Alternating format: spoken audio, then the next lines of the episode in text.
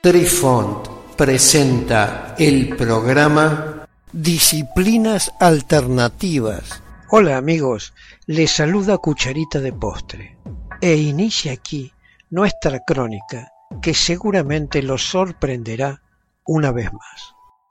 Apreciamos sentir tu presencia. Comunícate con nosotros.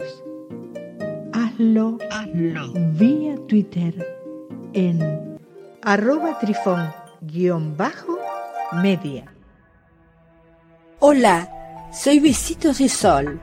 En el programa de hoy escucharemos los cinco elementos del Yin Yang.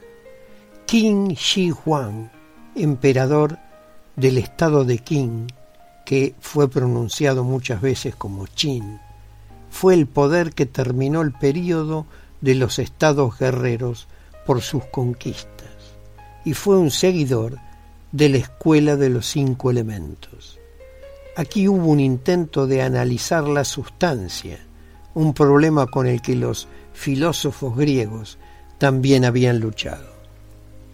La escuela de los cinco elementos consideraba que estos eran tierra, madera, metal, fuego y agua. Al igual que los griegos, los chinos mezclaron el espíritu en su análisis. No era un dualismo con espíritu separado de la materia. Tampoco su análisis fue ciencia. Los cinco elementos fueron imaginados.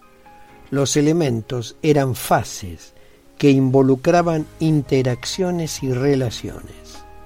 Se creía que la antigua dinastía Zhou había sido gobernada por el poder del fuego, representado por el color rojo. La nueva dinastía Qing de Shi Huangdi fue vista como gobernada por el siguiente elemento en la lista, que es el agua, representada por el color negro. Así, el negro se convirtió en el color de las prendas, las banderas y los banderines. La escuela del Yin Yang. Según Sima Tang, que vivió en el año 110 a.C., existió una escuela de enseñanza durante los periodos primavera y otoño, que va del 770 al 481 a.C., y estados en guerra, que va del 403 al 221 a.C., que soportaron los periodos nombrados como Yin Yang. Él enumera esta escuela Yin Yang junto con otras cinco, que fueron la escuela confuciana, la fatalista, la legalista, la mohist, que se escribe M-O-H-I-S-T, y por último la taoísta. Y define su teoría como la investigación del Shu, del Yin y del Yang, donde Shu significa arte. Según él, esta escuela se centró en los presagios de suerte y exploró los patrones de las cuatro estaciones. En otras palabras, en el Yin Yang, la escuela se ocupaba de los métodos de adivinación o astronomía, disciplinas que no eran distintas entre sí a los principios de China, como en otras partes del mundo antiguo, y las artes calendáricas, que implicaban el estudio de las cuatro estaciones, ocho lugares, doce du, que significa medidas, y 24 Shiji, que traducido es periodos de tiempo. La escuela naturalista también fue algunas veces denominada escuela Yin Yang. Zhou Yang es considerado el fundador de esta escuela. Su teoría intentó explicar el universo en términos de fuerzas básicas en la naturaleza, conformadas por los agentes complementarios del yin, oscuro, frío, femenino y negativo, y del yang, ligero, caliente, masculino y positivo, y los cinco elementos, agua, fuego, madera, metal y tierra.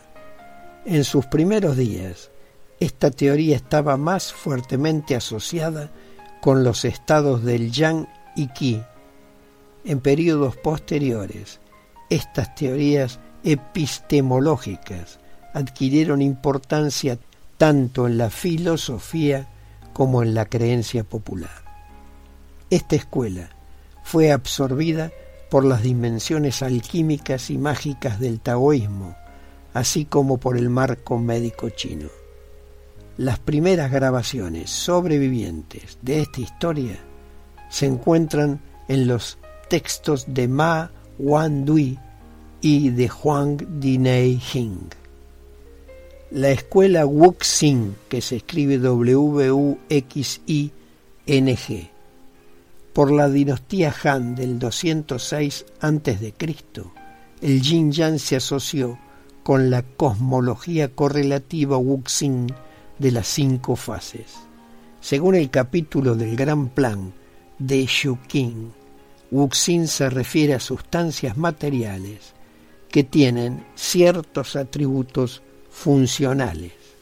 Se dice que el agua empapa y desciende, que el fuego arde y asciende, que el metal obedece y cambia, que la madera se curva o es recta y que la tierra toma semillas y da cultivos. Wuxing se usa como un conjunto de clasificadores numerológicos y explica la configuración del cambio en varias escalas. El llamado Jin Yang Wuxing, la enseñanza, es un primer intento chino en la dirección de desarrollar la metafísica y la cosmología. Fue una fusión de estos dos esquemas conceptuales aplicados a la astronomía y a las artes mánticas. Queridos amigos, los esperamos en nuestro próximo encuentro con un nuevo artículo que estamos seguros será de vuestro interés. Un cálido abrazo para todos. Adiós. Apreciamos sentir tu presencia comunícate con nosotros. Hazlo, Hazlo. vía Twitter en arroba trifón-media. Este episodio lo encuentras en Anchor, Spotify y en tus plataformas favoritas. Hasta siempre amigos, besitos de sol y cucharita de postre les dicen gracias por pensar